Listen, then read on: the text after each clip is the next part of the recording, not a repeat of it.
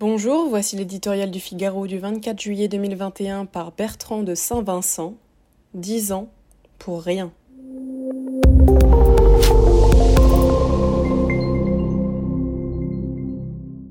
Dix ans que ça dure. À Nantes, la Cour d'appel administrative vient d'annuler les autorisations d'un parc éolien dans les Côtes d'Armor en raison de son impact négatif sur le paysage. Les travaux avaient déjà démarré et la société responsable a annoncé se tourner vers le Conseil d'État.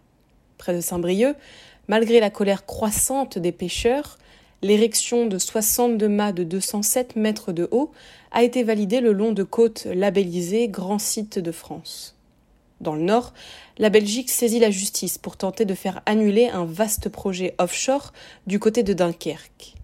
Quel gâchis De temps, d'argent, d'énergie. À quoi servent les dirigeants s'ils sont incapables de fixer une ligne claire sur un point aussi fondamental que la politique énergétique de la France? À nourrir l'abstention.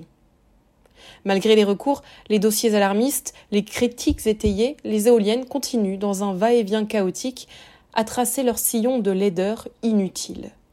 Coulés dans le béton, nourris de métaux rares, à l'extraction polluante, alimentés par des centrales à gaz, ces candides moulins à vent persistent à faire figure de sauveurs de la planète.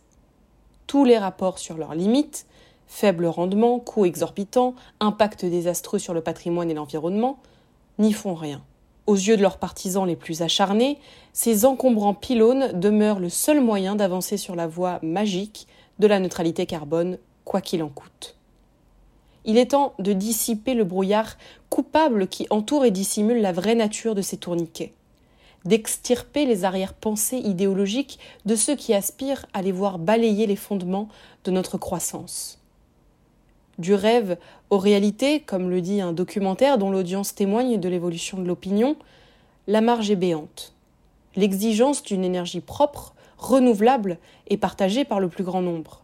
On ne peut la laisser entre les pales d'une armée dont l'une des caractéristiques est de demeurer les bras croisés les trois quarts du temps.